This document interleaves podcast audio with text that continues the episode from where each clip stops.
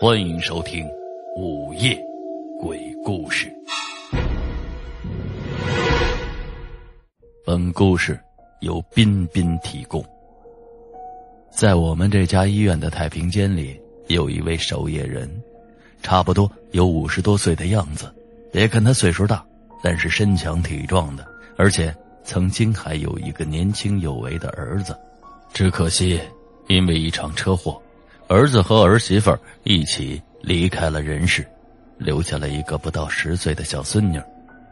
这个老头姓杨，大家习惯叫他叫杨老。这杨老的一年三百六十五天要做的事情，除了要照看自己儿子留下来的小孙女，就是照看死人了。白天他要伺候着孙女吃喝拉撒、生活起居，到了夜晚他就哄孙女睡觉。等孙女睡着了以后，他就去上班。但是有的时候，这孙女也会不乖，总是闹腾着不睡觉。没办法，这杨老没什么文化，对于药物知识非常的不清楚，只知道安眠药可以帮助睡觉，所以每到这个时候，他就会给自己的孙女喂上少量的安眠药，再匆匆的去上班。杨老觉得照看死人要比照顾活人。来的轻松的多。杨老年轻的时候也是个受姑娘欢迎的人，因为他有一个特长，就是那些古装电视剧里常常有的小角色——说书人的特长。说书，那些姑娘们特别爱听他说书。他说起来有板有眼，声情并茂。即便是现在的杨老，那说起书来就会有种。返老还童、回光返照的错觉，口齿清晰，大段都贯口，不带打一下愣的，嘴里那叫一个干净。只可惜现在的时代，说书并不能养活自己，没有人欣赏他的技艺，但是这一项本事却让他的生活多了一分精彩。所以杨老总是会到半夜的时候，对着那些死人。过过瘾。这天夜里，他又在说书了，说的正起劲儿的时候，忽然声音卡住，说不出口了。杨老知道，自己整天和死人打交道，早晚会见到一些古怪的事情，但是这真的碰到了，他还是忍不住的头皮发麻，冷汗直冒。没错，他听到了鼓掌声，因为。只有一声，所以杨老儿并不确定自己是不是听错了。此时屋里的活物就只有他自己。他竖起耳朵，仔细的听着。又一声，他没有听错。在确定了自己并没有听错以后，他浑身的神经连接着这脑子开始紧绷了。他也不知道是不是心理作用。杨老儿总觉得，现在的四周围冷风嗖嗖的刮个不停，愣了半晌，他才反应过来，急急忙忙的关掉了太平间里的日光灯，躲进了自己值班的小屋。刚进小屋里，忽然传来了一阵音乐，这声音把杨老给吓得够呛，三魂六魄都好像失去了大半，他颤抖着拍了拍自己的胸。才想起来，这熟悉的音乐，是自己那老年手机的铃声。喂，我，听筒那边传来一个熟悉的声音。杨老又定了定神儿，才能正常和人通话。这个时候，只听见电话那头的人问：“杨老啊，你那儿怎么样？过几天啊，我得请个假，就没时间陪你瞎聊了。这边和你说一下，你自己注意点啊。”啊。啊，好，好，好！一听是熟人，杨老也觉得有些安全感了，就和他多说了几句。打电话的这个人叫李乾，是医院的保卫科科长。今晚轮到他值晚班，但是他老是偷懒，很少自己亲自来这里，一般都是打个电话和杨老唠唠嗑就算了。杨老摸来一盒烟，弹出一根。叼在嘴上，想要压压惊。这边的李乾就想要挂了电话了，见没人陪自己说话了，杨老就慌了，赶忙的喊住他：“哎哎哎，先别别挂电话。”李乾扭头就又问他：“不会吧，杨老，你都在这儿上班上这么久了，别说你还害怕那些乱七八糟的东西。”“哦，不，不是。”杨老神经紧张，李乾听出他嗓音不对劲，这才认真的问道：“怎么了，杨老？是不是发生什么事情了？”杨老心有余悸，紧绷着神经，把刚才发生的诡异事件和李乾说了一遍。听了杨老的话，李乾也有些诧异了，于是问道：“掌声，是不是你听错了？里面就你一个人，除非……”此时。电话那头，李乾的脸上闪出了一丝惊慌，可又连忙否认说道：“不可能，杨老啊，没事就赶紧睡觉吧，别胡思乱想。我这儿还有事儿，先挂了啊。”话还没说完，他就把电话给挂了。大概是心情被杨老影响了，大半夜巡夜中的李乾自己绊了自己一脚，差点摔了个大跟头。可是这会儿的杨老又怎么可能睡得着觉呢？于是第二天眼睛里熬出了一片血丝。从那天晚上起，太平间里时不时的就响起掌声。可奇怪的是，杨老除了那晚跟李科长提起过，就再也没有告诉过任何人。他依然和往常一样，每天照顾着孙女和死人。也依然说着他的快板书，甚至说得起劲儿的时候，他会突然大吼一声：“掌声！”然后那些掌声就会应时响起，配合的别提多默契了。这个时候的杨老就会微笑的点点头，鞠上一躬，表示感谢，好像还真的有那么一群欣赏者。可是这几天，他突然就没有说书了。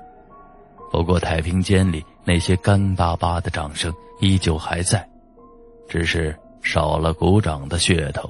原来杨老的孙女死了，还是他亲手弄死的。那一天，他孙女不知道是怎么了，比起以往还要不听话，又哭又闹的，就是不睡觉。眼看上班的时间就快到了，杨老就习惯性的拿出了安眠药。也许是孙女看上去太闹腾了，就比往常多喂了他几粒，结果发生了悲剧。孙女死了以后，养老的生活就只剩下照看死人这一件事情了。他依然如故，只是没事可做的他，待在太平间里的时间明显的多了起来。这天夜里，李乾心血来潮的。来到太平间巡夜，其实也就想看看杨老怎么样了。走到太平间的时候，太平间的门自己打开了一道缝。李乾透过门缝看见杨老正在那里神清气爽的朝他招手，可能是要他过去，看上去完全就是一个没事人。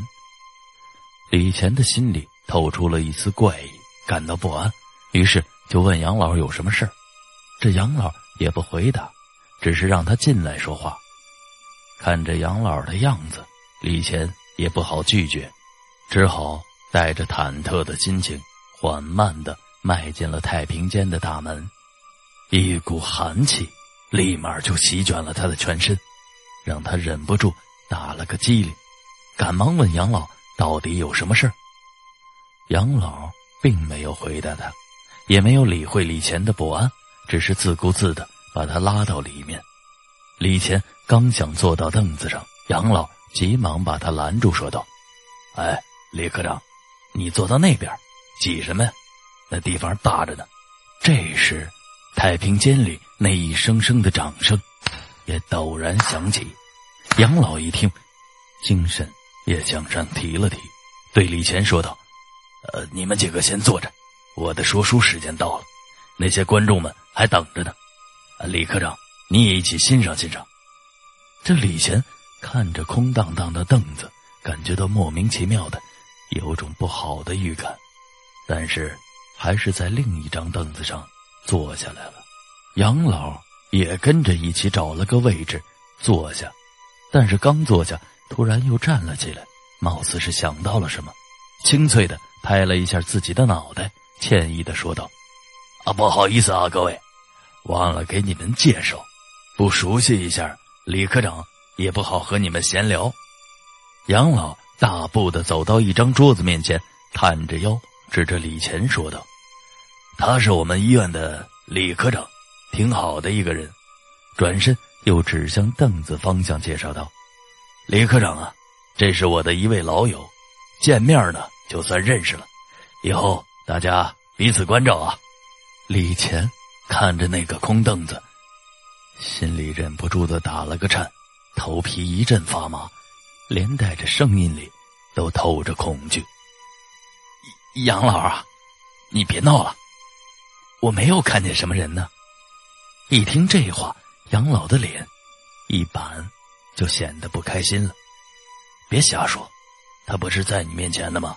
人家已经伸出手好久了，你咋不跟人家握手呢？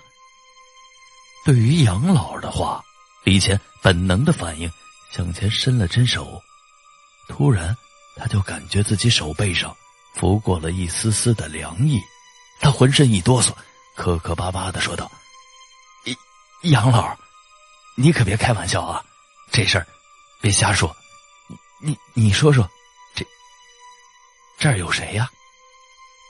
不问还好，这一问，杨老顿时来了精神，扯开了嗓门，姿势一摆，响亮的说道：“他并非旁人，乃鼎鼎有名的智者诸葛亮是也。”听着杨老的人物回答，这李乾不知道自己是应该笑。还是应该哭，脸色微变。这会儿，杨老又摇了摇头：“啊啊，不不不不，看我这记性，人老了。那诸葛亮陪刘备喝酒去了。呃，这是我儿子，对，他旁边坐的那个是我儿媳妇儿。怎么样，是不是郎才女貌啊？”嘿嘿嘿，杨老的回答并没有安慰到李乾，李乾的心里反而。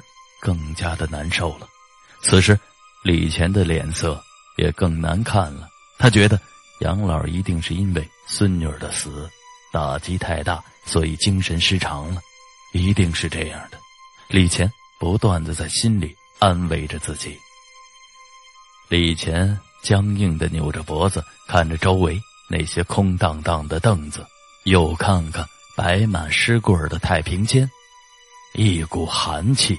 从脚底就直窜上了他的脑门李乾抑制不住的惊吼了一声，撒腿就跑了。然而说时迟，那时快，杨老一声阴阳怪气的声音从李乾的身后传来：“小贼，哪里逃？”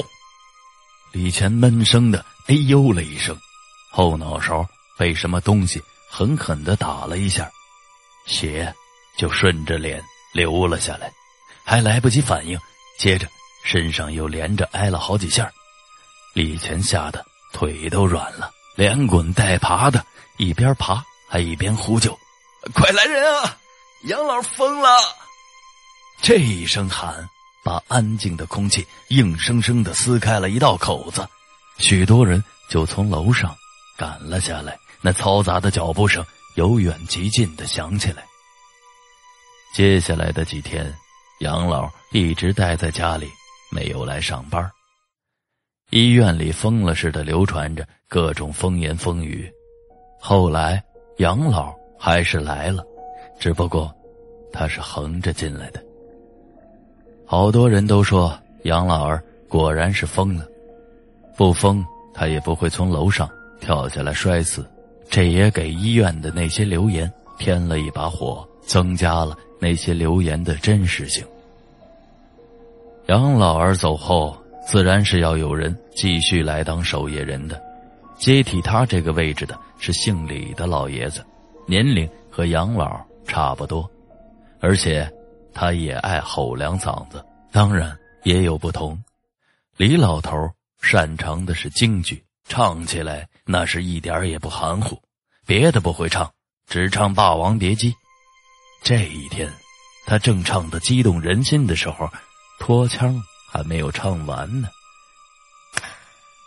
那让人毛骨悚然的掌声又来了。李老头哪遇到过这样的事情啊？他来这不吉利的地方上班，都是不情不愿的。更没想到的是，他底下一热，一大老爷们尿了裤子。忍受不了这诡异气氛的李老头，魂不附体的找到了保卫科。保卫科的李科长头上缠着纱布，正在那里打盹呢。看见李老头慌慌张张的跑了进来，就问他怎么了。鬼，有鬼呀！李老头舌头都快打结了，费了好大的劲儿才把事情说明白。李乾一拍脑袋，恍然大悟的说：“哎呀！”看我这记性，倒是把他给忘了。李乾一边安抚，一边把李老头带回到了太平间。在太平间的门口，李老头深吸了口气，壮着胆子问李乾：“到底是怎么回事？”李乾也不说话，只是径直的走到墙壁的某个十分不惹人注意的角落里，拿出了一个东西，看起来有点像录音机，其实。也就是录音机，李乾把安装在录音机里的电池给抠掉，回头对李老头得意的说道：“哎呀，我的阿爹啊，你可要好好感谢这东西，要不是这东西，你还在那路边卖大蒜、收垃圾呢。”原来李乾父母早亡，眼前的李老汉是抚养李乾长大，对李乾来说是父亲一样的人。李老头。卖了一辈子大蒜，老了自然也没有所谓的退休金。他怕李乾说他吃闲饭，就在卖大蒜之余，去收人家的垃圾来卖。李乾知道了他的想法，就寻思着给他找份工作。思来想去的，他感觉看太平间倒是个不错的差事，虽然比拾垃圾的名头好上不了多少，但是收入还是比较可观的。可是这个想法虽好，但是这个位置并不缺人，因此问题也就来了。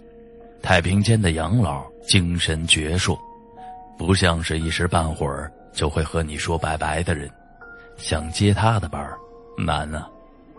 只要把那杨老给逼走，一切就没事了。没条件，创造条件也要上。这不，他就想出了这么一个损招。其实李乾也就是想把杨老给吓到辞职，只是没想到，竟然弄死了人。不过好在目的达到了，这顿揍挨的也是没有想到。现在想想，他还心有余悸。就在这个时候，熟悉的声音响起了，李乾的笑容瞬间就凝固了。他看着手上的电池，把录音机。挨在了耳朵边上，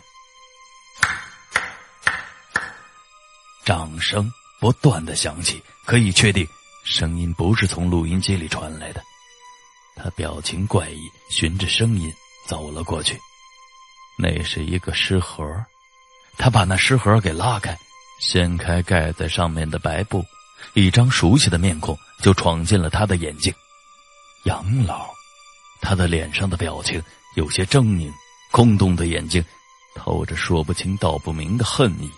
李乾的心里咯噔了一下，他看见杨老扬起了那狰狞的脑袋，用那黑洞洞的眼睛逼视着他，动着下巴说道：“祝贺呀，你的目的达到了呀！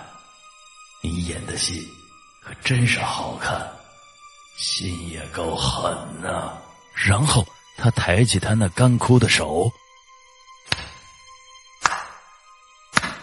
那掌声随着那干巴巴的手顺势响起。见到这个情景，李乾的心脏也随着那掌声收缩了几下。在掌声停止的一瞬间，李乾大叫了一声，晕了过去。醒来以后，李乾傻了，医生说。他是严重的精神分裂、妄想症、幻视幻听，总之就是变成了一个生活不能自理的傻子。奇怪的是，李老头并没有听见什么声音，也没有看到任何异常的东西。